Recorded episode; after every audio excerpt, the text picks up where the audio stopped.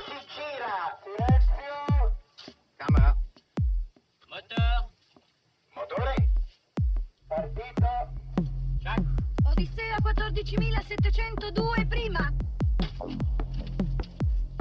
Avanti. Azione. Les podcasts de la Cinémathèque.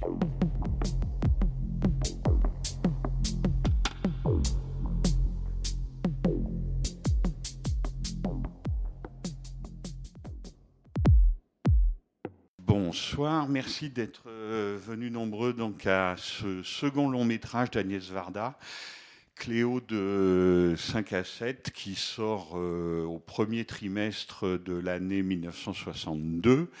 Donc par rapport à À bout de souffle, c'est deux ans plus tard. À part que là, la grande différence, c'est que c'est fait par quelqu'un qui vient complètement d'ailleurs. Donc avant Cléo de 5 à 7, Agnès Varda a fait un premier long métrage sans avoir fait le moindre court métrage et sans avoir pratiqué du tout le cinéma avant, dès 1954. Donc c'est pour ça qu'elle a été euh, souvent surnommée Agnès la grand-mère de la nouvelle vague, ce qui lui faisait très plaisir.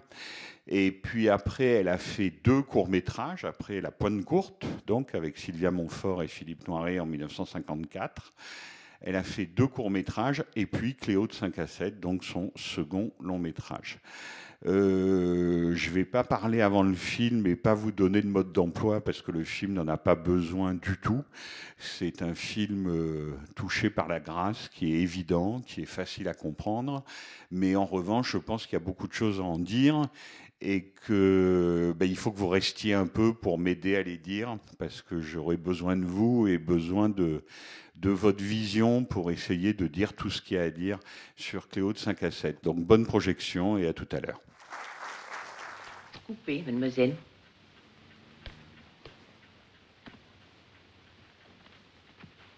Et choisissez neuf cartes de la main gauche. Je sais. Trois pour le passé, trois pour le présent, trois pour l'avenir. Vous connaissez les tarots Un peu comme ça.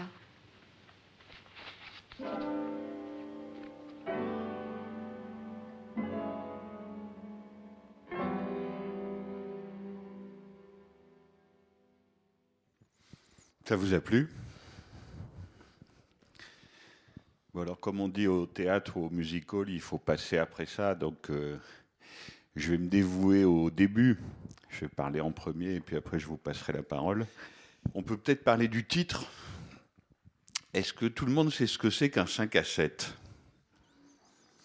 Est-ce que c'est une expression un peu désuète, à vrai dire, un peu grivoise, un peu coquine et un peu désuète donc un 5 à 7, c'est le rendez-vous de deux amants, peu importe leur genre, comme on dit maintenant, mais pour un rendez-vous amoureux clandestin. Donc Cléo de 5 à 7, euh, le titre est totalement subverti parce qu'on s'attend à quelque chose d'un peu léger, d'un peu d'un peu sexy, même d'un peu érotique, puisque ce sont des rendez-vous qui ont souvent lieu à l'hôtel. Et puis euh, et puis rien de tout ça. Donc euh, le premier défi du film, en fait, et ça vous avez pu le voir tout de suite, c'est la durée réelle. C'est-à-dire qu'il y a un terme euh, savant pour euh, désigner la fiction cinématographique. Combien dure la fiction cinématographique? C'est ce qu'on appelle la durée diégétique. Et dans des cas extrêmement rares, la durée cinématographique est égale à la durée du film lui-même. C'est exactement ce qui se passe ici, c'est-à-dire que le film commence à 17h30, à 17h pardon, et s'arrête à 18h30. Donc le film fait exactement 90 minutes et la durée de la fiction cinématographique fait exactement 90 minutes. Alors avant, avant Agnès Varda, et d'ailleurs le terme est prononcé, ce qui est drôle dans le dialogue de façon très rapide, un cinéaste très très célèbre avait essayé ça et avait fait coïncider le temps de sa fiction avec le temps de sa projection. Est-ce que vous savez qui c'est? C'est pas très dur, hein, monsieur. Alors si, il y a eu Robert Wise, un film qui s'appelle The Setup, absolument. Mais alors, ça c'est très fort parce que c'est plutôt le moins connu des deux. Et alors le plus connu, c'est un certain Alfred Hitchcock, avec un film qui s'appelle The Rope en anglais, donc la corde. À part que Hitchcock, lui, il avait fait encore plus fort ou il avait fait différent, pas forcément plus fort qu'Agnès Varda, c'est-à-dire qu'il voulait qu'on ait la continuité. La durée du film correspondait à la durée de la fiction, et en plus, il voulait que le spectateur ait la sensation que le film était tourné en un seul plan. Ce qui à l'époque était totalement impossible, et je dis ça devant Sylvette Baudreau, la plus grande scribe du cinéma français, puisque les bobines de pellicule, au grand maximum, faisaient 10 minutes. Donc à chaque fois, il faisait des plans séquences qui duraient 10 minutes, et à chaque fois qu'il devait raccorder avec la bobine d'après, la plupart du temps, il prenait le dos de James Stewart ou d'un acteur et il raccordait sur le veston, sur le noir, pour qu'on ait l'impression que le film était fait en un seul plan, alors qu'il n'était pas fait en un seul plan, il était plutôt fait en huit plans de 10 minutes ou en neuf plans de 10 minutes. Donc c'est la première chose du film, euh, c'est ce tour de force. Et c'est d'autant plus un tour de force que je ne sais pas comment vous l'avez ressenti, mais comme souvent euh, chez Agnès Varda, il y a plusieurs niveaux qui se chevauchent mais qui ne se voient pas forcément. C'est-à-dire que le film est très fluide, ça demande une préparation infernale. Un des assistants était Marine Karmitz, qui est devenu un célèbre producteur, le patron des MK2, et il a passé des semaines à chronométrer les trajets. Parce qu'il fallait, évidemment, ensuite on pouvait s'arranger au montage, mais enfin quand même, il fallait que les trajets correspondent à peu près pour que les 90 minutes de la projection soient exactement les, les 90 minutes de la fiction. Est-ce que vous avez remarqué quand je disais qu'il y avait beaucoup de détails chez Agnès Varda C'est vraiment une cinéaste du détail. Il y a des horloges absolument tout le temps, partout. C'est-à-dire que ça, c'est l'intérêt de la période que j'ai choisie pour ce ciné-club pour l'instant. C'est-à-dire les films qui sont faits à la fin des années 50, au début des années 60. Pour aller un peu vite, jusqu'à ce moment-là, 1960 en gros, 1958 par là, le cinéma avait un but dans la vie, c'était de vous faire oublier le passage du temps. C'est-à-dire que c'était un spectacle, on y va pour se distraire, on y va pour se divertir, et le temps, c'est vraiment l'ennemi. Et encore aujourd'hui, on sort d'un film qui nous a plu, on dit j'ai pas vu le temps passer. Et là, évidemment, avec l'irruption du cinéma moderne, c'est un des grands trucs de la modernité, un des grands acquis, ou au contraire un des grands défauts, si on n'aime pas la modernité cinématographique, c'est que non seulement on n'essaie pas de vous faire oublier le temps qui passe, mais alors au contraire, on vous le fait ressentir. Ça a été beaucoup reproché, par exemple, à quelqu'un comme Michelangelo Antonioni, le cinéaste italien, que Agnès Varda connaissait bien quand elle a fait ce film-là, qui lui faisait des films quasiment uniquement constitués de temps mort. Alors que normalement, avant, dans le cinéma classique, il fallait faire des films où il n'y avait que des temps pleins. Et alors le maximum du temps mort au cinéma, le truc qui normalement est absolument interdit, c'est le trajet. C'est-à-dire quelqu'un traverse une pièce, quelqu'un, comme dans le film, marche dans une rue, et il ou elle marche dans une rue, il ne se passe rien de particulier. Quelqu'un prend l'autobus, quelqu'un prend la voiture. Tout ça, moins on le montrait, mieux on se portait. Et si on le montrait, c'était soit pour faire passer des informations de scénario, soit pour qu'il arrive quelque chose d'un peu rigolo, quoi. Voilà. Tandis que là, il s'agit de faire un film d'une heure et demie, donc de faire un spectacle, et je pense que c'est réussi parce que ma réaction à moi qui connais le, film par cœur et à vous qui le découvrez pour beaucoup d'entre vous pour la première fois, c'est qu'on est bouleversé à la fin. Donc si on est bouleversé, c'est que le spectacle a fonctionné. Mais en même temps, on nous a rappelé le temps qui passe absolument tout le temps. Et en plus, c'est une sorte de double temps. C'est ça qui est encore plus fortige dans le film. C'est que il y a le temps objectif, ça dure pendant, pendant une heure et demie, et puis il y a le temps subjectif de Cléo. C'est-à-dire qu'à partir du moment où, comme elle est superstitieuse, comme elle croit aux cartes, comme elle croit au tarot que lui disent, que lui donne la diseuse de mauvaises aventures du, début, elle croit tout ce qu'elle lui a dit. C'est-à-dire que à partir du moment où elle sort de chez cette dame, elle va voir la réalité empreinte de sa propre mort. Elle sait qu'elle va mourir. Et là où le film est encore plus un défi, c'est que je crois que ça, c'est qu'il n'y a que Agnès Varda qui l'a fait avec ce film. C'est que normalement au cinéma, maintenant on dit spoiler. On vous dit pas ce qui va se passer dans le film, ou alors vous engueulez la personne qui vous raconte, qui vous spoil le film. Là, tout est dit, mais absolument tout est dit dans le moindre détail par la dame qui tire les cartes au début du film. C'est-à-dire que le scénario est énoncé et annoncé dans les cinq premières minutes du film qui servent aussi de générique au film. Et ça, je crois qu'on l'avait vraiment jamais fait avant elle, et je crois d'ailleurs qu'on l'a jamais fait non plus après elle. C'est-à-dire que tout ce qu'elle annonce, ça va se réaliser. Donc, ce que Hitchcock appelait le suspense, ou disons ce qu'on appelle la fiction, tout simplement, est quand même très amoindri, puisqu'on nous a tout raconté.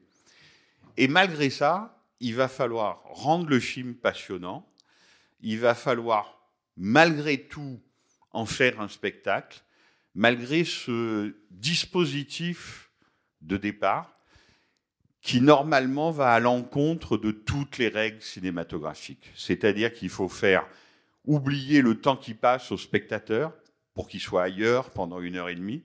Là, on ne fait que l'accuser. Et puis surtout, il ne faut pas lui dire ce qui va se passer, quoi, tout simplement.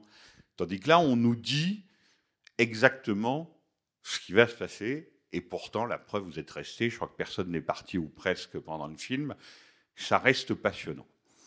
Donc voilà pourquoi Cléo de 5 à 7, à mon avis, est déjà un film euh, si intéressant. C'est-à-dire qu'il se leste, comme dans les courses de chevaux, de tous les handicaps. Et malgré ces handicaps et à cause de ces handicaps, il en est d'autant plus passionnant. Donc ça, c'est quelque chose de très rare. Et alors, là où Agnès Varda, dès son second film, s'est fait par une cinéaste de 30 ans, hein, elle est très jeune, est quand même vraiment une très grande plasticienne, c'est que le film est un film pauvre, comme tous ceux de la nouvelle vague. Ça coûte euh, un tiers d'un budget français moyen de l'époque. C'est tourné en quatre semaines à Paris, avec une équipe extrêmement légère et réduite. Quatre semaines, pas plus. Euh, c'est tourné en noir et blanc, parce que ça coûte moins cher, et c'est entièrement post-synchronisé, comme à bout de souffle que je vous ai montré il y a un mois. Ça se voit un peu, d'ailleurs. Il y a certaines scènes en particulier avec Cléo et le soldat, Antoine, on voit bien que les mouvements euh, des lèvres correspondent pas toujours exactement à ce qui est dit. Donc il n'y a pas de son direct, donc le film est post-synchronisé. Mais le plus important pour Varda, c'est le noir et blanc. Georges de Borgard, son producteur, lui demande de tourner en noir et blanc, donc on tourne en noir et blanc. Mais le générique, lui, est en couleur. Le générique a une euh, fonction différente de celle du film qui vient. C'est pas le même statut. C'est-à-dire que ce que dit la diseuse de mauvaise aventure ou de bonne aventure, en fait, c'est la fiction cinématographique.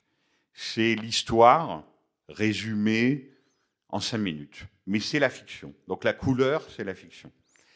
Et le documentaire, la réalité, le réel, les rues de Paris, les étrangetés des rues de Paris, c'est le noir et blanc. Et ça, c'est tout simple. Mais en même temps, il faut le penser. C'est-à-dire que c'est vraiment une idée plastique extrêmement efficace, surtout quand, comme Agnès Varda, on est d'une génération de l'après-guerre qui a été fascinée, façonnée par le documentaire. Il faut savoir que le monteur d'Agnès Varda pour son premier film est son grand ami, et c'est pas un très grand secret, le premier grand amour de sa vie, est Alain René. Et Alain René était le réalisateur de documentaires le plus célèbre du cinéma français, et en particulier de courts-métrages documentaires. Donc là, ce qu'elle organise, en fait, c'est presque la confrontation entre la fiction, le scénario, et puis ensuite la réalité. Et elle trouve cette idée plastique toute simple, mais assez génial, du générique en couleur, ce qui est annoncé, et puis de ce qui va vraiment se passer en noir et blanc. Et, et c'est ça, je pense, qui fait que Cléo est un film qui a si peu vieilli, comme on dit, et qui reste si fort. C'est-à-dire qu'il y a beaucoup de réel cinématographique, mais il y a aussi de la théorie. Agnès Varda est une théoricienne du cinéma. Elle a ce genre d'idées qui sont des idées de théoricienne et des idées de plasticienne. Et c'est pas très étonnant qu'à la fin de sa vie, quand elle trouvait que faire du cinéma de fiction, bon, il fallait trouver beaucoup d'argent, il fallait que les producteurs vous fassent confiance, enfin c'était un peu lourd. Elle s'est retournée vers le documentaire et un de ses derniers grands films, vous l'avez sûrement vu, s'appelle Les glaneurs et la glaneuse, qui est un pur documentaire. Et dans la toute dernière partie de sa carrière, elle est devenue vraiment une autrice plasticienne, une plasticienne qui exposait ses vidéos à la Fondation Cartier, boulevard Raspail, dans les galeries, dans les galeries de Paris. C'est-à-dire qu'elle était devenue vidéaste. Et là, en revoyant le film, en revoyant le générique avec le nom des techniciens, le nom des acteurs sur les cartes, je me disais, tiens, c'est déjà la nièce des années 2010, c'est-à-dire que c'est déjà quelqu'un qui a le sens du dispositif cinématographique et qui en même temps sait le conjuguer parfaitement à la réalité. Voilà, je m'aperçois que je vous ai déjà dit beaucoup trop de choses, mais euh, quel effet ça vous a fait? Merci, bonsoir. Euh, bah, tout d'abord, je suis très content euh, d'avoir vu Cléo de 5 à 7 au cinéma sur grand écran. parce que j'aime beaucoup Agnès Varda. D'ailleurs, Cléo de 5 à 7 est le premier film d'Agnès Varda que j'ai vu. C'est la quatrième fois que je le vois. Et en le voyant, donc du coup, pour une quatrième fois, j'ai remarqué qu'il est assez révélateur, révélateur du passé, du présent, enfin du présent pour les années 60, et euh, du, du, futur.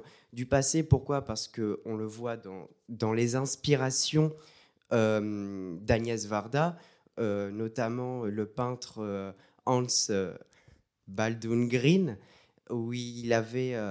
donc, c'est un peintre qui a peint des, des, tableaux où la mort embrasse des jeunes femmes. Des, des, jeunes femmes qui sont, qui sont belles, qui sont jeunes. Et, donc, on, et nues. Jeune, belle et oui, ouais, bien sûr. Et on retrouve euh, cette idée-là avec, euh, avec euh, Cléo. passé aussi, puisque le, le, le, soldat est joué par Antoine Bou... Bourseiller. Bourseiller, qui était l'ex d'Agnès Varda. Et, le papa, et le papa de Rosalie. Exactement. révélateur du présent des années 60, parce qu'en fait, le cœur du film, pour ma part, je ne pense pas que ça soit Cléo, mais Paris. Je pense que le personnage du film, c'est Paris. C'est-à-dire que Agnès Varda, euh, même dans les films de fiction, n'est jamais euh, Enfin, il y a toujours une part de documentaire. Euh, par exemple, La valeur de crapaud est un vrai à valeur de crapaud. la cartomancienne est une vraie cartomancienne. Donc Varda a toujours cette idée de, filmer le documentaire, enfin de filmer le documentaire, de, faire du documentaire même dans la fiction. Euh, d'ailleurs, on peut voir une continuité à un de ses premiers courts-métrages sortis en 58, à savoir euh, l'opéra Mouffe. Euh, donc voilà, il y a cette idée de de, euh, de révélateur de, donc de ce Paris des années 60 et enfin révélateur du futur des films à venir. Euh, moi, j'ai vu beaucoup de choses qui vont revenir dans les films d'Agnès et aussi de Jacques Demy, par exemple Les Marins. On voit des marins qui est un leitmotiv des, des, des, films de, de Demy. on voit une statue d'un lion d'où euh, enfin, Varda va, faire un film euh, au début des années 2000 euh, qui s'appelle Le lion volatile sur cette statue. Il y a quoi d'autre? Le, parc Montsouris qu'on revoit dans L'une chante, l'autre pas, il me semble. Enfin voilà, on a plein d'éléments qui, qui, vont, qui vont revenir dans les, les films Varda d'après.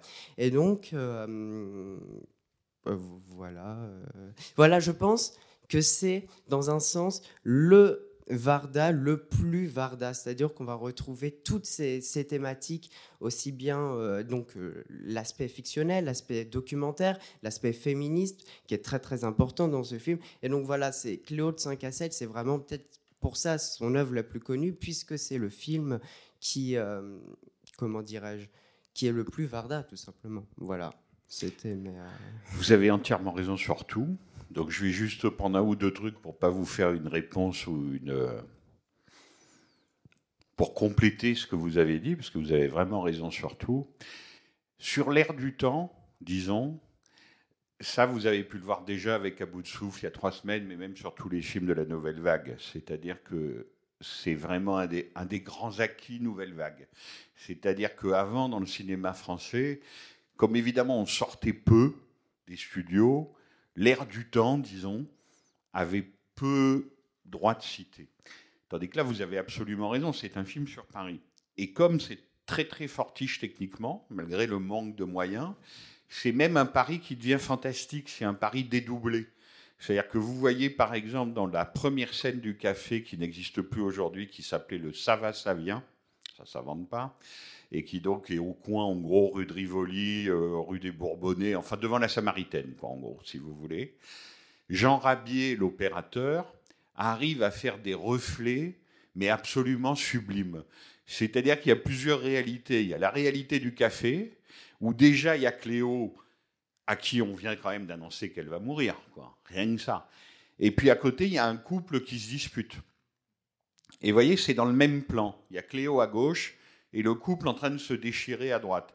Et ça, c'est très fort parce qu'Agnès Varda, là, elle met une notion de classe. C'est-à-dire que Cléo, comme elle le dira elle-même plus tard en autocritique, c'est une cocotte. C'est une femme entretenue. Tandis que ce couple, ils ne peuvent pas passer la nuit ensemble parce qu'ils ont des difficultés économiques. Il en a marre de partir de chez elle à 2 heures du matin. Elle aussi, elle est fatiguée. Faire l'amour ou dormir, il faut choisir, quoi. Et rester ensemble ou, travailler, il faut choisir. Donc il y a déjà plusieurs réalités là qui coexistent de façon assez géniale, hein, parce que c'est un seul plan. Et donc, effectivement, vous avez raison, il y a plusieurs paris. Il y a le pari de l'intérieur du café, avec tous ces gens un peu bizarres, qui sont-ils? Et puis le pari des reflets, des vitres. Et vous avez vu, à un moment, il y a la garde républicaine à cheval qui passe. Et ça, c'est par exemple un pur hasard de tournage. Elle était très, très, très contente, Agnès Varda. C'est-à-dire que appeler la garde républicaine pour faire un défilé, c'était pas possible. Mais en revanche, profiter du hasard quand on a un aussi bon opérateur que Jean Rabier, qui est l'opérateur de tous les grands films de Claude Chabrol, par exemple, ça, c'est formidable. Donc, effectivement, vous avez raison, c'est un très grand film sur Paris, et c'était le, le but de départ, parce que comme Georges de Borgard, son producteur, qui est le même producteur qu'à bout de souffle, et qu'on voit deux secondes, c'est lui qui conduit l'ambulance dans le petit film burlesque dont on parlera peut-être plus tard, lui avait accordé tellement peu d'argent qu'il n'était même pas question d'aller tourner en province. Donc il fallait tourner à Paris. Et là, le but, à mon avis, c'était de faire ce qu'on appelle un film de l'arrière. L'arrière de quoi? L'arrière de la guerre d'Algérie. C'est-à-dire que c'est une présence constante. On en parle d'abord à la radio, ensuite Antoine Bourseillet, Antoine, le soldat en permission, il vient de l'Algérie où il a peur tout le temps de mourir, il y retourne le lendemain à 8 heures, et ce qu'on nous dit quand même, et qui n'est pas très gai, c'est qu'il va y mourir. Donc c'est vraiment un film de l'arrière, non pas du front, mais de l'arrière. Et évidemment, ce qui est terrible, c'est que la guerre d'Algérie, elle dure depuis sept ans déjà, au moment où le film est tourné, puisque le film, on sait exactement quand est-ce qu'il se passe. Il se passe le 21 juin 1961, le plus long jour de l'année et le jour du solstice d'été, c'est dit dans le film. Et il a été effectivement tourné, non pas en un seul jour, mais pendant quatre semaines, en juin 61, dans les rues de Paris et au parc Montsouris. Mais il y a ce côté très fort, effectivement, la vie continue. Vous voyez, les gens meurent en Algérie pour une Algérie qui est déjà perdue. Bourseillet le dit dans le film, il dit J'aimerais pas mourir pour rien, j'aurais préféré mourir pour une femme. Et en même temps, les femmes sont magnifiques dans la rue, les cafés sont pleins, Euh, Il y a des gens qui sculptent dans les ateliers, qui parlent de la révolution surréaliste, si on écoute bien une conversation au dôme. Enfin bref, la vie continue. Voilà, c'est Paris pendant la guerre d'Algérie. La vie continue pendant que des gens meurent ailleurs pour une cause complètement absurde. Mais elle a saisi ce moment-là. Et on a souvent dit. Alors, Agnès Varda n'est pas tout à fait nouvelle vague cahier du cinéma. hein. Elle vient un peu d'ailleurs. Mais on a souvent dit que le cinéma français de cette époque n'avait pas traité la guerre d'Algérie, etc. Rien n'est plus faux. Ça, c'est vraiment un cliché absurde. C'est pas vrai. Il y a eu énormément de films qui ont traité de la guerre d'Algérie, qui ont évoqué la guerre d'Algérie, et à sa façon, Cléo le fait, et le fait très très bien, puisque quand même ce brave petit soldat, là, le lendemain, il va prendre le train, puis il va prendre le bateau, et puis il va sûrement aller mourir en Algérie. Donc on ne peut pas être plus clair. Donc il y a ce traitement-là. Et puis, euh, qu'est-ce que je voulais dire? Oui, le féminisme. C'est très vrai, ça aussi. Parce que, d'abord, Agnès Varda s'est autorisée à faire du cinéma à un moment où personne ne pouvait s'autoriser à faire du cinéma si on n'avait pas suivi les filières professionnelles d'école, d'assistanat, etc. C'était un système très militarisé, très encadré, où on était deuxième assistant, premier assistant, après on avait peut-être le droit de faire des films, etc. Elle, elle a fait l'école de Vaugirard, mais en photographie. Elle est photographe au départ. Elle est photographe du plus grand théâtre français de l'époque, qui est le Théâtre national populaire de Jean Villard. Vous connaissez peut-être pas le nom de Jean Villard tous, mais vous connaissez le nom de son acteur principal tous. Il s'appelait Gérard Philippe. Et Agnès Varda donc, a fait les plus beaux portraits de Gérard Philippe. Et en 1954, quand elle s'autorise, alors qu'elle n'a jamais tourné un mètre de pellicule, à faire ce film, ce premier long métrage qui s'appelle La Pointe Courte, mais c'est une histoire de fou. Et c'est une histoire de fou, bien sûr, parce qu'elle est une femme. C'est-à-dire que personne n'a le droit de faire ça. Et si vous êtes une femme, encore moins vous avez le droit de faire ça. Donc effectivement, dès le début, Agnès Varda est féministe dans ses faits et dans ses gestes. Et ce film-là a fasciné toute une génération de féministes, et en particulier des féministes américaines, parce que ça, n'a rarement été, ça a rarement été aussi clairement dit et aussi vrai. Alors après, c'est un peu du jargon qu'en plus je maîtrise mal, parce que ce n'est pas du tout mon école critique, disons, mais quand même je connais les textes. C'est-à-dire que Cléo, elle passe de l'objet regardé, et elle le dit elle-même d'ailleurs, elle dit euh, Tout le monde me gâte, mais personne ne m'aime, on me considère comme une poupée de son, je suis un objet. Elle passe d'un objet regardé à un sujet regardant. Voilà, pour employer un peu euh, cette langue des universités américaines, mais qui n'est pas forcément toujours fausse. Et là, c'est assez vrai. De objet regardé, elle passe à sujet regardant. C'est exactement le cours du film, le mouvement du film. C'est vrai. Simplement, ce qui est terrible, c'est que c'est le jour où elle apprend sa mort. Vous voyez, c'est tout aussi l'ambiguïté du film. C'est-à-dire qu'elle se décrit elle-même comme un être assez frivole, comme une femme entretenue qui achète des chapeaux, etc., etc. Et il faut un choc absolument terrible pour que son regard sur sa vie, sur elle-même et sur les autres change du tout au tout. Donc on est au-delà de la prise de conscience, si vous voulez. Le terme de prise de conscience ne suffit pas. On est dans un vertige, le vertige de quelqu'un à qui on annonce sa mort. Mais si vous voulez dire, vous voulez dire que Cléo est un film d'émancipation et de libération, on ne peut être que d'accord avec ça. Absolument, c'est vrai. Donc c'est effectivement un grand film féministe. Alors pour la petite histoire, il a beaucoup fasciné, je ne sais pas si c'est une icône féministe ou pas, mais il a beaucoup fasciné quelqu'un comme Madonna, qui était très copine avec Agnès Varda et qui pendant des années et des années a rêvé d'en faire un remake américain où il y aurait eu, j'imagine, Madonna dans les rues de New York ou de Los Angeles et qui aurait appris qu'elle allait mourir et ça changeait tout et son regard, etc., etc. Et puis finalement, bon, je ne sais pas qui s'est dégonflé, mais en tout cas, le, le film ne s'est jamais fait. Et alors voilà, je me souvenais de ce que je vais vous dire aussi. La deuxième chose, c'est que vous avez bien sûr raison sur le documentaire, mais ceci dit, c'est ça qui est tellement fascinant dans le film, c'est qu'il y a aussi une part de stylisation qui est vraiment admirable. Et je trouve que les scènes au parc Montsouris, en particulier, vous voyez, en plus, moi, le parc Montsouris, j'habite là. Et c'est mon, le parc de mon enfance. Donc, je le connais par cœur. En fait, le parc Montsouris, ça ressemble pas exactement à ça. D'abord, on n'y entre pas en voiture, et encore moins en taxi. Ça, c'est quand même l'entorse au réel du film. Ça, c'est pas possible. Et par ailleurs, si vous regardez les pelouses, elles sont, c'est des pelouses de lumière. On a l'impression que c'est des néons, en fait, et que le banc sur lequel s'assoient Cléo et Antoine flotte. Vous voyez, comme si c'était un dispositif théâtral.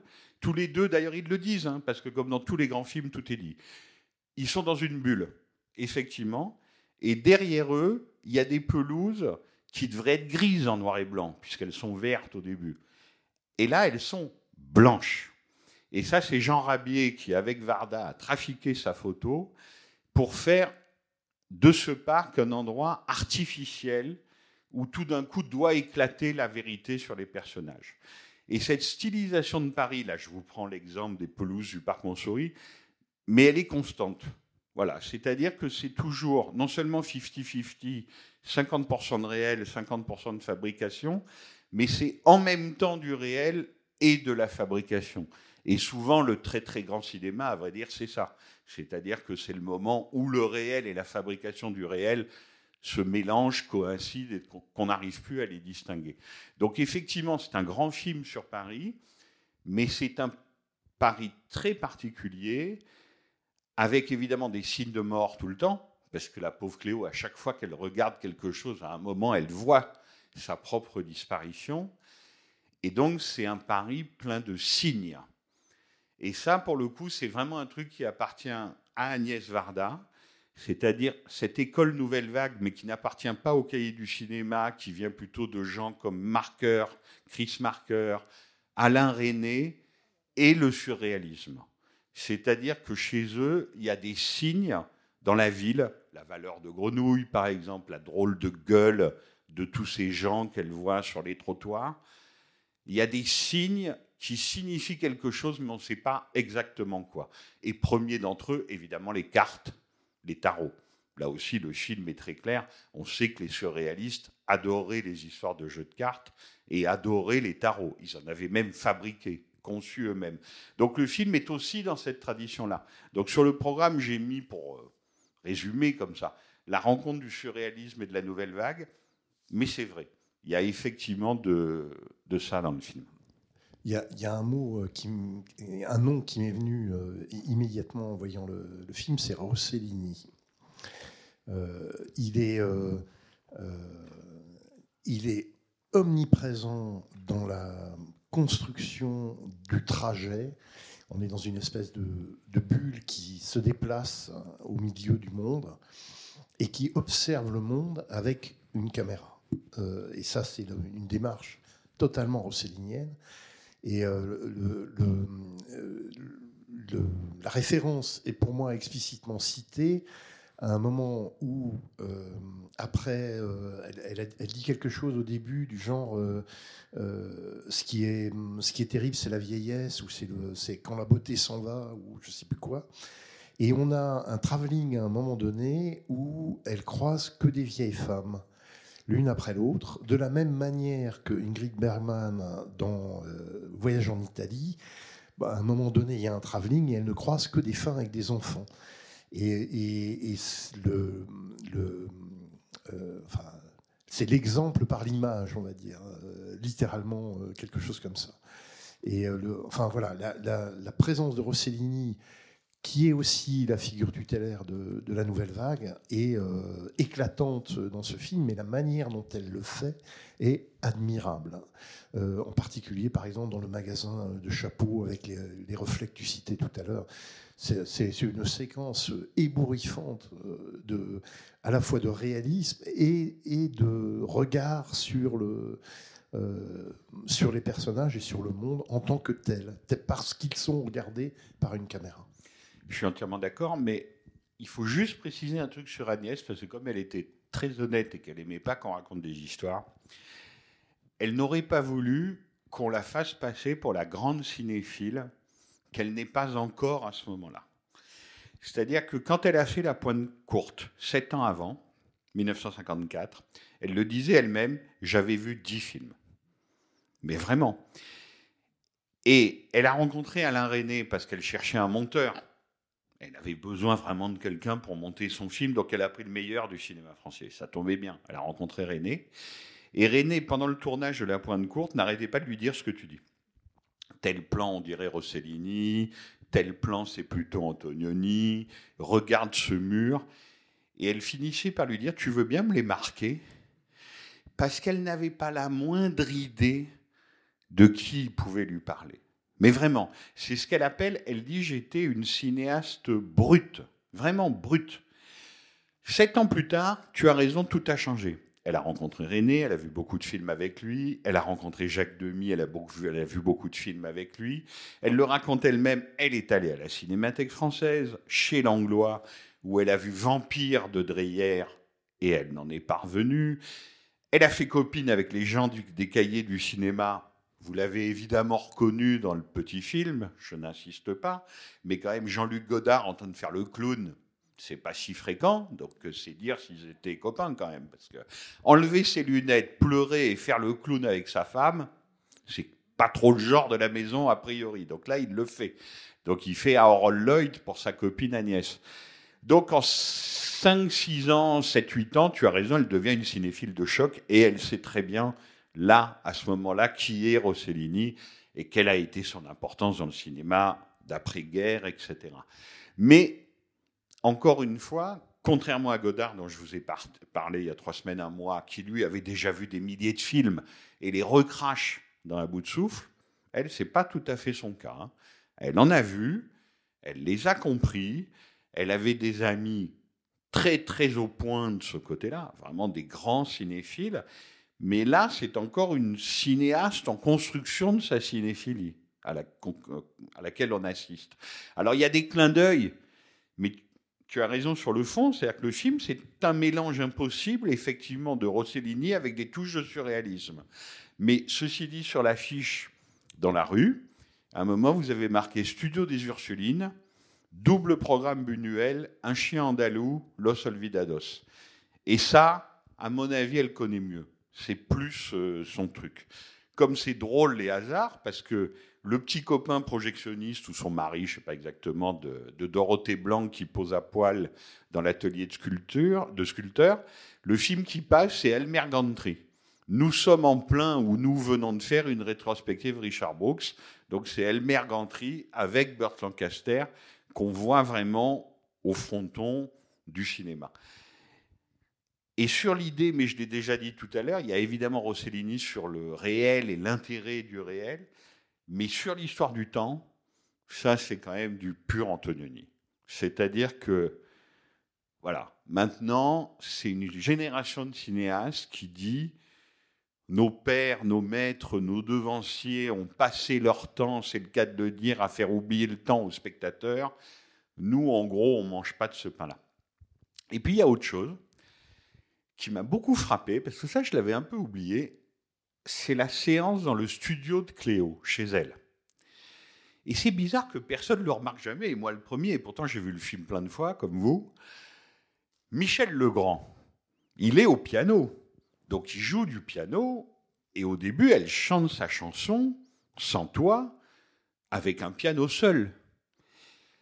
Et là où c'est vraiment très très fort, c'est que le film vrille à ce moment-là. Et on voit bien dans la salle qu'on ressent tous un frisson. C'est-à-dire que vous avez cette fille blonde, très belle, magnifique, très blonde, complètement désespérée, qui pleure. Elle est sur un fond noir, elle se détache sur un fond noir pour chanter cette chanson et elle est accompagnée par un orchestre. Il n'y a plus du tout le seul piano de Michel Legrand. C'est-à-dire qu'on passe quand même d'un truc relativement réaliste, relativement naturaliste, une répétition avec ses deux copains qui viennent chez elle, celui qui écrit la musique, Michel Legrand. Le plumitif, celui qui écrit les paroles, Serge Corbert, un ami à nous, cinéaste des films de Louis de Funès. Si vous avez vu L'homme orchestre avec Louis de Funès, c'est Plumitif qui les a, qui les a réalisés. Et donc, on est dans une répétition avec une fille malheureuse qui ne prennent pas au sérieux. Ils sont pas très agréables avec elle. Ils se foutent de sa gueule, on me dit que tu es malade, etc., etc.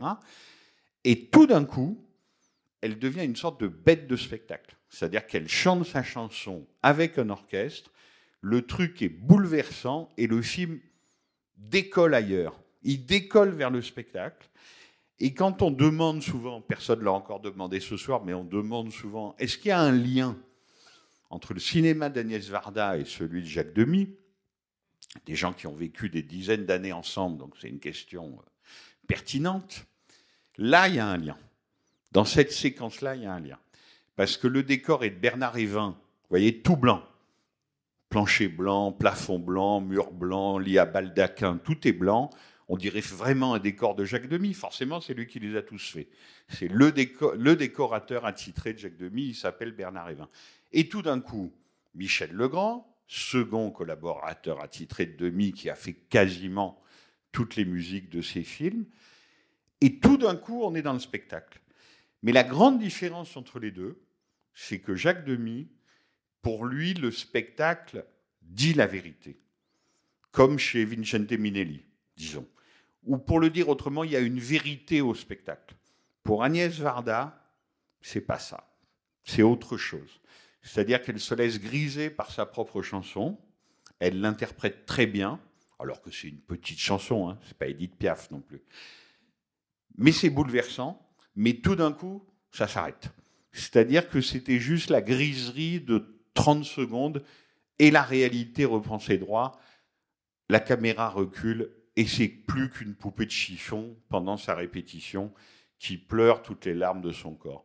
Voilà. Et le film est fait en fait de ce type de décrochage et de ce type de contradiction. Et, je, et ça se voit pas. Et, je pense que c'est pour ça qu'il reste, euh, qu'il reste encore aussi, euh, fort aujourd'hui. Donc, euh, moi, j'ai pas du tout euh, le même CV que la personne qui a parlé tout à l'heure, à savoir que moi, ma motivation, c'était mon. Comment Je suis un fan de Michel Legrand. Et j'avais jamais vu euh, Cléo de 5 à 7. Je, connaissais des, je connaissais des extraits, en fait, euh, la séquence. euh, Vous devez être content parce qu'il était jeune, beau, sympathique, drôle, voilà. talentueux, Et- et en- génial. Bah, en fait, tout le film, quoi, moi j'ai trouvé que tout le film respirait euh, la, la fraîcheur de l'âge de sa réalisatrice, de ses interprètes. C'est un film frais. Et en fait, je ne partage pas totalement euh, ce que vous avez dit euh, sur les signes de, de- de la mort. En fait, je n'ai pas du tout euh, ressenti le film comme ça. Je trouve que déjà, c'est un, un road movie qui a l'air d'aller de l'ouest de Paris à l'est de Paris. Alors, pas tout à fait. Je vous reprends juste là-dessus. Ça fait un triangle, en fait. Ah bon? Vous avez la scène en haut. Vous voyez, elle part de la rue de Rivoli. Ouais. Donc, elle descend jusqu'au parc Montsouris. Ouais. Ça fait comme ça. Au parc Montsouris, elle remonte vers la Seine, vers la salle pétrière. Et c'est la, la Seine qui fait la troisième partie du triangle. Donc, en fait, ça fait centre de Paris, plein sud, re-centre de Paris. Parce qu'à un moment, on n'est pas, à un moment, on n'est pas dans le 15e arrondissement? Pas du tout. Jamais. Non? Non, non. On est dans le premier arrondissement, rue, rue vous voyez, le Pont Neuf, la rue Guénégaud, le carrefour de l'Odéon. On prend la rue de Vaugirard, on fonce vers Montparnasse. Alors Là, c'est difficile à reconnaître parce que la gare. euh, Oui, mais, non, mais justement, c'est parce qu'on mais on passait- est, pas, on est en bordure du 15e, on, si vous voulez. on- passe de Montparnasse à la, Non. à la, à comment On passe de Montparnasse au parc Montsouris, c'est-à-dire plein 14e. Et de parc Montsouris, la, la réplique est géniale. C'est-à-dire que Cléo, elle a de l'argent, puisque c'est une femme entretenue. Donc elle dit on prend un taxi. Et le soldat lui répond le bus, c'est plus rigolo. Non, il me semblait qu'à un moment, Et donc pas- ils prennent l'autobus 67 qui les amène à la salle pétrière. à un moment, le film n'est pas aux environs de la place d'Italie. Si, c'est le 13e. Oui, donc on, à un moment, on passe bien du 15e au 13e. Du 14e au 13e. Ah oui, quand je, euh, pardon, oui, le- quand on passe de Mais poursuivez, je vous en prie. Ok. Ceci dit, il y a eu des courts-métrages en- entiers faits sur les trajets de Cléo dans le film. Voilà, ouais, donc, ok. euh, Donc, euh, en fait, euh, bon, j'ai plusieurs choses en tête. Euh, Ce qui me revient, c'est déjà, j'étais frappé par deux séquences sur le plan technique qui m'ont impressionné.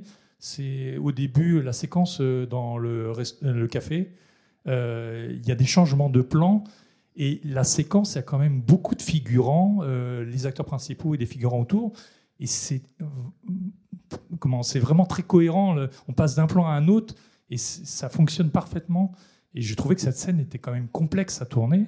Je ne sais pas si euh, ça a été tourné avec plusieurs caméras en une seule fois ou pas. Quoi. Vraiment, l'illusion est très, je trouve, est très, très réussie. Pour vous répondre juste là-dessus, jamais à plusieurs caméras.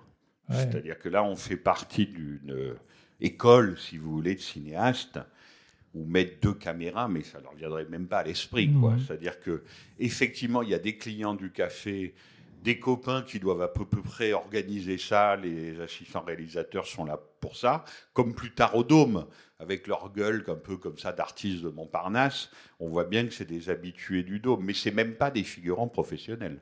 Mais cette séquence, ça m'a vraiment impressionné. J'ai trouvé que c'était, ça, fonctionnait d'un bout à l'autre. Et pourtant, euh, avec tout le monde qu'on voit à l'image, ça devait être assez difficile à faire. L'autre séquence qui m'a impressionné, c'est un moment quand elle est dans le taxi et qu'on voit le reflet de la voiture. Par moment, j'ai l'impression que ce reflet était presque irréel, tellement il était net. Quoi, ça, ça m'a, ça m'a bluffé. Euh, On est entièrement d'accord. Alors, je pensais vous en parler à la toute fin de cette discussion, mais ça, c'est, c'est vraiment une de mes histoires préférées dans toute l'histoire du cinéma, parce que la vérité, c'est que personne ne s'en aperçoit jamais. C'est-à-dire, ce que vous dites là, c'est les reflets de la rue Guénégo. C'est là où elle voit les masques africains. Où effectivement, il y a des galeristes. hein. Encore aujourd'hui, il y a encore des masques africains. Et là, on ne voit pas le dispositif technique. C'est-à-dire que Rabier, le chef-op, a tellement travaillé qu'on ne voit pas la caméra, on ne voit pas que le taxi est en fait sur une sorte d'immense brouette, si vous voulez, pour le tirer, etc. On ne le voit pas dans le reflet. Il a très bien travaillé. En revanche, au parc Montsouris, même en numérique, ils ont essayé de corriger le point est parfois un peu bizarre, on va dire, parce qu'il manquait de lumière. Ils éclairaient quasiment pas. Et par ailleurs, à la toute fin du film, et je voudrais savoir, dites-moi si vous vous êtes rendu quelque- de, quel- de quelque chose, il y a une énorme erreur technique qui normalement n'est pas admissible au cinéma. Est-ce que vous avez vu dans la dernière, toute dernière séquence de la salle pétrière quelque chose qui ne va pas? Peut-être monsieur qui a vu le film quatre fois, il le sait là-bas. Je triche parce que je connais l'anecdote.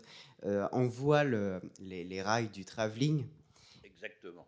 Je raconte l'histoire ou je vous laisse? Ah ben, on, on le fait tous les deux, si vous voulez, mais vous avez raison. On voit le rail du travelling. C'est-à-dire que quand ils avancent vers nous, ils avancent, ils avancent, ils avancent, ils se regardent.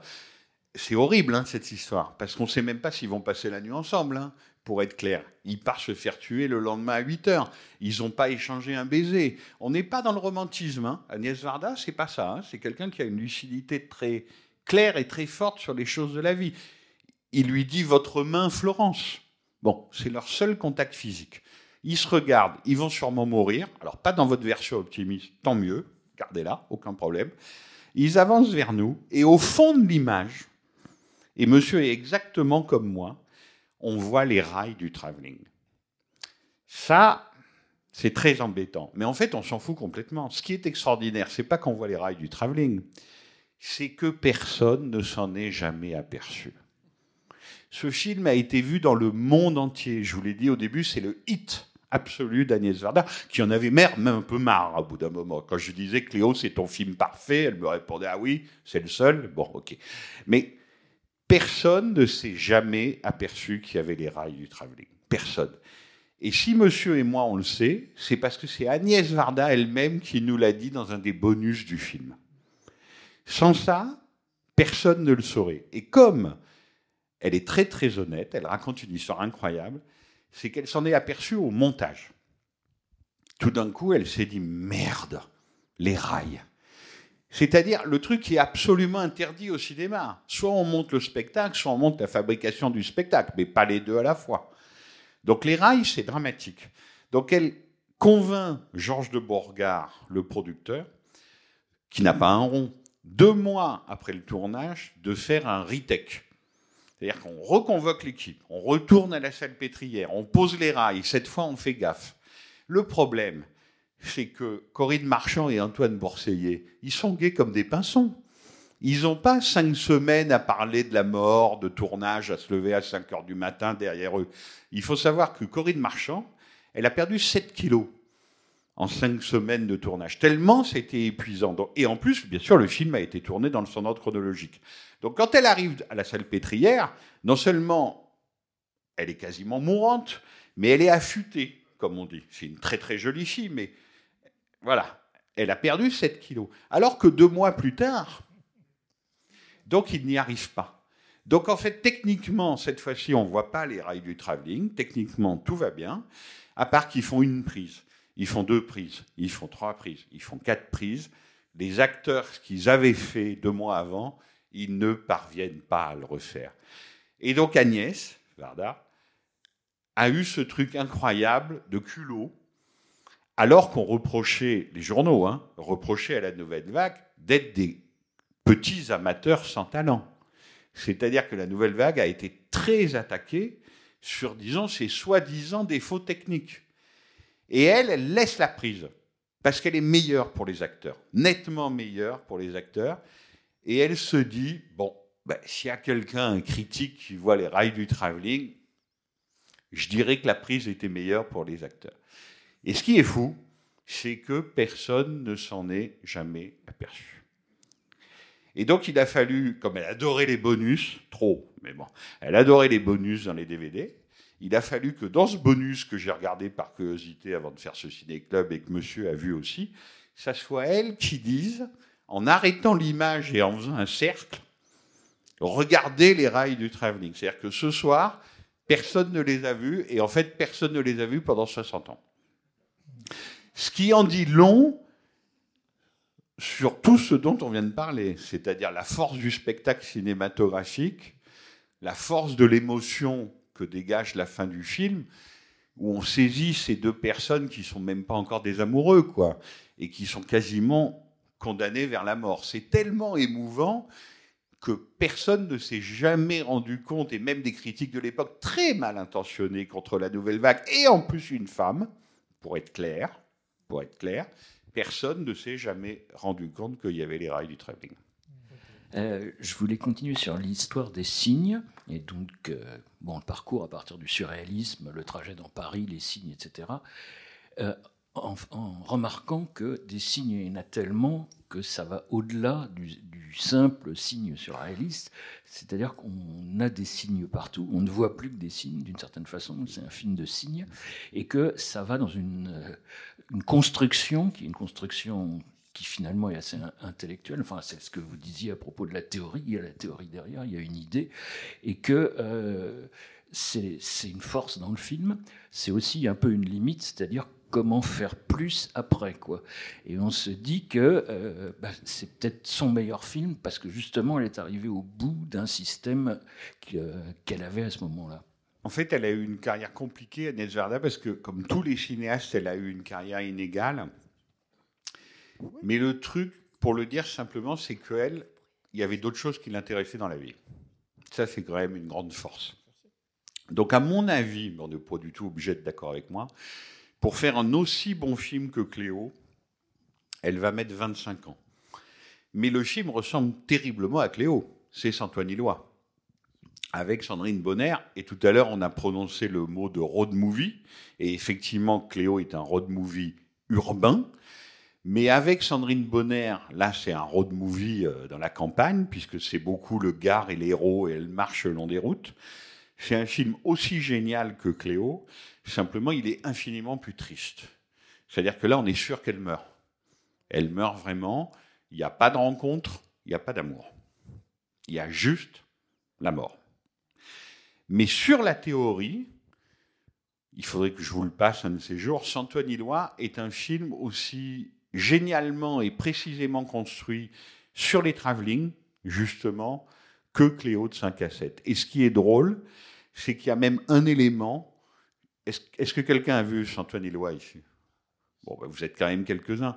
Vous vous souvenez qu'à la fin ou au début, puisque c'est en flashback, il y a des gens qui font une sorte de fête des vendanges avec de la lit de vin sur eux. Ils sont extrêmement effrayants, on dirait un film fantastique. Et en fait, c'est une fête des vendanges pour le dieu Bacchus. Enfin, j'ai un peu oublié.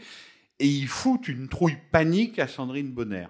C'est exactement ce qui se passe là, rue des Beaux-Arts. C'est-à-dire que quand elles sont dans le taxi, il y a des étudiants des Beaux-Arts qui font une sorte de monôme, quoi, de fête des Beaux-Arts, et déjà ça annonce Santoine Illois. Mais je trouve que les deux films sont deux films jumeaux sur deux femmes qui marchent, effectivement, et deux femmes qui marchent vers la mort. Donc c'est dire aussi quand même la cohérence de l'œuvre d'Agnès Varda, et que pour moi, ça, son troisième sommet en tant que cinéaste, quand elle se réinvente une troisième fois, ce qui est quand même assez fort, c'est Les glaneurs et la, et la glaneuse à la fin des années 90, où elle revient au documentaire, où elle apprend à apprivoiser les petites caméras numériques de l'époque, qui d'ailleurs paraissent bien sommaires 20 ans plus tard, parce qu'elles se sont encore miniaturisées, l'image est meilleure, etc. Donc c'est quelqu'un qui, plutôt qu'avoir euh, eu une carrière continue, a eu une sorte de carrière discontinue, mais avec au moins, à mon avis, ces trois grands pics, vous avez raison, que sont Cléo de 5 à 7, 5 à 7 pardon, Saint-Ouen-Ilois et les glaneurs et la glaneuse. Bonsoir. Euh, moi, j'avais une suggestion euh, pour euh, poursuivre sur la, flânerie des femmes et la flânerie émancipatrice, en fait. Si, enfin, si ça vous intéresse, de regarder le premier court-métrage de Vera Chitilova qui s'appelle Le plafond. Et enfin, j'ai travaillé dessus pour mon M1. Et je trouve que les deux films, enfin, avec Léo de 5 à 7, sont vraiment sur, enfin, sur cette figure d'une femme qui marche dans la ville, sont vraiment très intéressants. Et je pense que. Il est disponible sur Vimeo, donc si vous voulez le voir, je le trouve très intéressant pour poursuivre en fait euh, cette euh, projection euh, chez vous. Très bien, mais, mais par ailleurs, enfin, pour vous répondre indirectement, je pensais aussi en revoyant le film qu'au moment du taxi, quand même, elle est vraiment gonflée parce que c'est vraiment du temps réel. C'est pas qu'on en a marre, mais c'est que elle, en tant que cinéaste, elle devait se dire sans arrêt je filme quand même des gens à qui il n'arrive pas grand-chose dans des voitures. Et ce qui est drôle, c'est qu'à mon humble avis, mais on peut ne pas être d'accord, il y a une autre immense cinéaste et une autre immense plasticienne du trajet et du temps réel c'est Chantal Ackerman. Et quand je voyais le taxi, il faut pas exagérer. C'est pas déjà Jeanne Dillman ou les rendez-vous d'Anna. Non.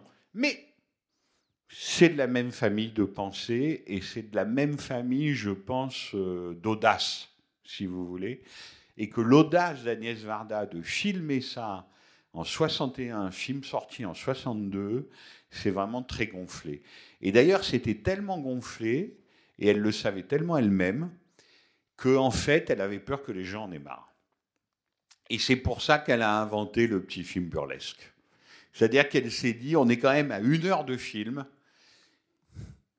Bon, on a vu une diseuse de bonne aventure, une fille qui marche dans les rues, deux femmes dans un taxi.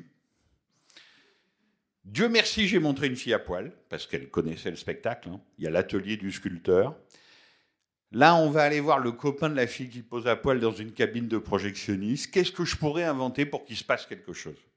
Et c'est comme ça qu'elle a inventé le petit film burlesque. Et d'ailleurs, ce petit film burlesque, évidemment, c'est irrésistible. Godard sans ses lunettes, Anna Karina, euh, Jean-Claude Brialy, Samy Frey, il y a Yves Robert, Daniel Delorme, enfin, ils sont Eddie Constantine. Tout cela en une, heure et, en une minute et demie. Mais honnêtement, c'est pas ce que je préfère dans le film je trouve ça rigolo, je trouve ça bien, etc. Mais je trouve ça un peu anecdotique. Tandis que les trajets de Cléo, plus je vois le film, plus je les trouve sublimes. Voilà, je trouve que l'audace du film est ailleurs que, disons, dans, ce, dans cette copie amusante et légère de film burlesque. Euh, tout à l'heure, j'ai menti de mon côté quand vous avez demandé qui a vu le film, qui ne l'a pas vu, etc. Je l'avais déjà vu, mais pas au cinéma. Je viens le voir aujourd'hui au cinéma parce que le cinéma, c'est au cinéma. Par ailleurs, je trouve que le film est très didactique. Euh, de la même manière qu'on a le début en couleur, tout le film est en noir et blanc. Et il y a un plan qui, pour moi, parle beaucoup de, ça et des signes, ou en tout cas du côté didactique, Eros et Thanatos, dans le sens où il y a un plan, vous parliez de ça va, ça vient. Pour moi, ça va, ça vient, c'est aussi une expression qui parle du mouvement perpétuel ou du 5 à sexe. Euh, le pendant architectural ou urbanistique, c'est Rivoli d'œil. Euh, ça, ça ne peut pas échapper, ça ne m'a pas échappé, de la même manière que le plan qui suit, c'est la séquence dans le café avec le couple qui se sépare, Eros est terminé. Euh, et tout, tout, le film est dans ce, pour moi dans ce registre-là. Et par contre, j'ai une question, c'est euh, j'ai le sentiment que tous les arts, alors je cherchais à être exhaustif et pour la séquence du nu, je ne l'ai pas encore trouvé. Encore qu'elle introduit la séquence de la projection du film dans le film, mais euh, il me semble que tous les arts se rattachent à la mort, y compris la chanson, euh, qui est une des parties les plus émouvantes du film. Et par contre, tout le reste, c'est la vraie vie, c'est le côté documentaire, jusqu'à cette, ce nouveau-né dans, dans, sa, dans sa bulle, lui aussi, on va dire. Euh, tout le reste, c'est le documentaire, c'est le film documentaire, et tout le reste, c'est donc la vie. Et donc moi, ça ne me choquerait pas trop que finalement, le, les rails du travelling euh, nous amènent à penser que c'est le, c'est le film de la vie. Enfin, elle veut parler de la vie. Vous avez tellement raison qu'en fait, ça se termine comme ça. C'est-à-dire qu'effectivement, le, film est tellement saturé de signes artistiques que dans un cinéma d'aujourd'hui, on l'a vu 100 fois en fait, comme au théâtre. À un moment, le décor s'écroule et vous voyez les centres. Bah oui, mais enfin, Planchon faisait ça dans les années 60, quoi, ça date pas d'hier. Comme dans le cinéma d'aujourd'hui, non seulement on montrerait les, les rails du travelling, mais ça serait pas accidentel. Vous voyez, la caméra tournerait à 360 degrés et à la limite, on verrait l'équipe technique. Ça a été fait 100 fois. Donc ça va très bien, vous avez raison, c'est très cohérent finalement que le cinéma aussi s'expose comme ça une dernière fois et qu'on voit le dispositif. Ce qui reste fou, c'est que c'est accidentel. Vous voyez, c'est ça le grand truc, c'est que c'est accidentel et que elle-même, et pourtant Dieu sait si Agnès Varda est une moderne, elle-même a essayé de le gommer par tous les moyens. Ça nous en dit long, disons, sur qu'est-ce que c'était que le cinéma en 1960 et qu'est-ce que c'est que le cinéma en 2021. Ça ne veut pas dire qu'il était meilleur en 1960, mais disons que la conscience de soi-même et l'exhibition de sa propre machinerie, maintenant c'est presque euh, consubstantiel au cinéma. Tout le monde fait ça. voyez Tandis qu'à l'époque, ça ne se faisait pas. Ça ne se faisait pas parce que il y a un célèbre texte critique de Jacques Rivette qui s'appelle Nous ne sommes plus innocents. Eh bien, si, quand même. Le spectateur de 1960, il était encore suffisamment innocent pour que la caméra tourne pas à 180 degrés et monte l'équipe. Et ils disent tout ça, c'est de la fabrication. Il le savait, bien sûr. Mais Cléo de 5 à 7, c'est quand même cette tension-là. Vous avez raison, c'est un film théorique, c'est un film didactique, c'est un film, alors ça, Agnès Varda a toujours été comme ça, elle a toujours été très amoureuse et très cultivée des autres arts, alors que François Truffaut, et ça lui enlève rien, n'a jamais regardé un tableau de sa vie, par exemple. Donc, tous les gens de la Nouvelle Vague n'étaient pas comme ça. Mais pour elle, exhiber la machine cinéma, c'est quelque chose qui ne se faisait pas. Ça ne se pouvait pas. Tandis que maintenant, évidemment, ça poserait euh, aucun problème à, personne. Donc on est face à un cinéma très moderne, un cinéma de l'audace, de l'inventivité, mais qui en même temps tient à ce que son public ne découvre pas ses ficelles, ses rouages et l'envers du décor. Et de toute façon, encore une fois, personne ne l'a jamais vu en 60 ans. C'est ça qui reste quand même le, le plus étonnant. Oui, bonsoir. J'ai une petite euh, intervention. C'est juste qu'en fait, euh, à force de parler de mort de, euh, de cette époque-là, enfin moi, c'est surtout les signes de la mort que j'ai vu surgir à chaque coin de rue. Et en fait, j'ai l'impression que c'est une transposition de ce que j'avais vu avec Orfeo Negro, version carioca, dans Paris, la même fièvre. L'idée qu'en fait, ils fuient la mort, une espèce de danse macabre qui s'anime autour d'eux et, je me demande en fait si elle a vu le film, si, c'est quelque chose qui l'a inconsciemment inspiré. Et voilà, je suis désolé pour les aficionados de la Nouvelle Vague parce que Orfeo Negro, il a damé le pion à, au 400 coups en, en 59. Mais moi, j'ai trouvé ce signe-là. Alors, est-ce que je suis le seul? Non, non, mais j'entends ce que vous dites, mais le film est tellement riche que, par exemple, on n'y fait jamais attention parce que le truc a brûlé, il n'existe plus. Mais il y a même des touches d'orientalisme dans le film. Là, vous dites Orfeo Negro, Carioca, etc. Bien sûr. Mais le film est très composite, comme le disait monsieur, dans ses inspirations et dans ce qu'il montre. C'est-à-dire que le palais oriental, qui était vraiment l'observatoire de Paris et qui l'est toujours, je crois que c'est plus terminé, c'est plus un observatoire, c'est plus rien. Il a brûlé. C'était en fait la, c'était la réplique du palais du Bey à Tunis. Voilà, c'était vraiment un délire orientalisant. Donc il est là, elle le filme, mais il est bien évident que, de façon tout à fait consciente, Tunisie, Algérie, orientalisme, enfin voilà, ça fait un petit jalon visuel de plus, effectivement. Et c'est sûr que, que le film, en fait, laisse entrer tout ce qui peut laisser entrer pour que la figure soit la plus complexe et la plus intéressante possible. En fait, j'ai eu une sorte de réflexion après votre remarque sur deux films qui m'a beaucoup bouleversée dans, dans l'acte de vivacité des, des actes des étudiants et après des fêtes de vendange. Ça m'a fait encore penser à Sacre de printemps et de fêtes païennes quand on a choisi une femme belle, jaune, vierge pour le sacrifier. Et donc, c'est un symbole de la mort évidente dans les deux films, sauf que là, on, a peut-être un enfant plus moderne. Oui, oui, bien sûr. Il y a ça aussi dans le film, oui.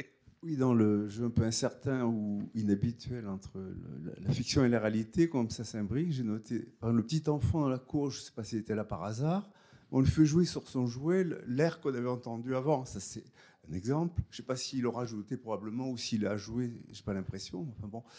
Et il y a aussi quand les gens regardent la caméra et à un moment donné, c'est on, on, a l'impression que c'est une caméra subjective, c'est elle qui se sent regardée. Mm. C'est comme ça, il se sert de choses qui, mais les deux sont les de réel et, et, ça devient autre chose. Absolument, les deux sont vrais. C'est-à-dire que c'est une très jolie femme, en plus avec une robe noire et elle est très blonde, donc forcément on la remarque dans les, dans les rues de Paris. Les gens la regardent effectivement.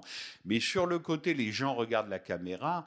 Ça, c'est la marque, une des marques, disons, indiscutables de la nouvelle vague. C'est-à-dire que dès qu'on sortait des studios, que les caméras étaient plus planquées, et qu'il n'y avait pas 15 assistants pour envoyer une foule de figurants plutôt que des vrais gens qui passaient par là, ben les gens regardaient quoi. En même temps, quand on voit Corinne Marchand, c'est assez normal qu'on la regarde. Enfin, vous voyez, c'est euh, voilà. Mais il y a une scène, par exemple, qui m'a toujours épaté parce que ça, je me suis toujours demandé comment ils ont fait. C'est les pigeons. Vous voyez, c'est quand elle sort de chez elle furieuse avec sa robe noire, elle a choisi son collier, etc. Et elle arrive au coin de la rue. Alors, ça n'a pas beaucoup bougé. Il y a toujours le restaurant chinois à ce moment-là du coin, boulevard Raspail, rue de Lambre, Montparnasse. Le restaurant chinois est toujours là. Lui, il n'a pas bougé. La cabine téléphonique, elle a évidemment disparu. Mais Cléo, en deux plans, va vers une volée de pigeons et la caméra la rattrape de l'autre côté. Donc là, comment Marine Karmitz a foutu 15 pigeons prêts à s'envoler au bon endroit? J'imagine avec des graines tout simplement. Euh, à un moment, c'est pas très très dur d'être assistant, mais l'effet est assez extraordinaire. C'est-à-dire que ça aussi, c'est un autre fil invisible du film. C'est les animaux et pas des animaux très jolis. C'est-à-dire que c'est les grenouilles qu'on avale, c'est le crapaud de la bague, c'est les pigeons, animaux quand même un peu sales, euh, malfaisants, etc. Bon, voilà, pas très bonne réputation. Enfin, il y a ça, effectivement. Juste un mot, les chats sont mignons, mais ce sont quand même des animaux psychopompes. Donc c'est encore le symbole de la mort.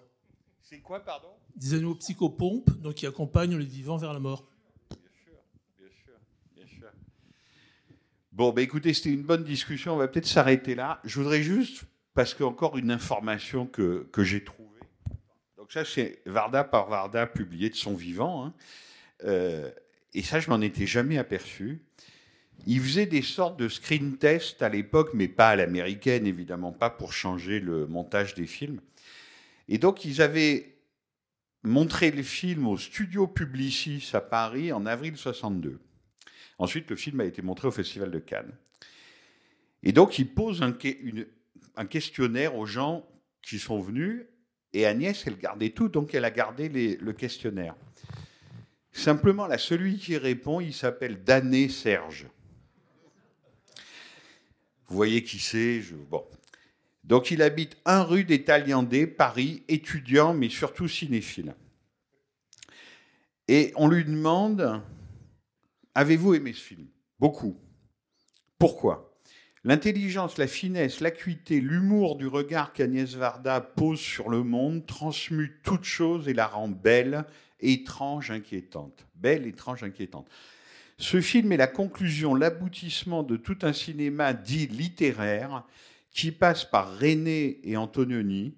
Mais ici, je crois que l'élément littéraire disparaît et débouche sur une beauté purement cinématographique. C'est pas un article, hein c'est un questionnaire à la fin d'un cinéma. Donc il était déjà très fort.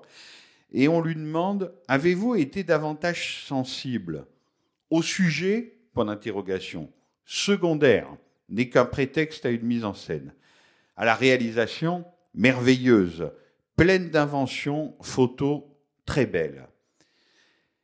Et pour nous départager, monsieur, à votre avis, cette femme Cléo est-elle condamnée? Vous voyez comme c'est intéressant. Georges de Bourgard, il sortait le film, mais il voulait savoir ce que le public allait penser. Et il devait se dire dans sa tête d'excellent producteur, si c'est sinistre et si tout le monde se dit qu'elle va mourir, personne n'ira voir le film. À votre avis, cette femme, Cléo, est-elle condamnée? Réponse de Serge Danet, aucune importance. Ce qui compte, c'est le regard qu'on pose sur le monde lorsqu'on se croit condamné. Eh ben, en 62, c'était déjà le meilleur critique français. Allez, merci.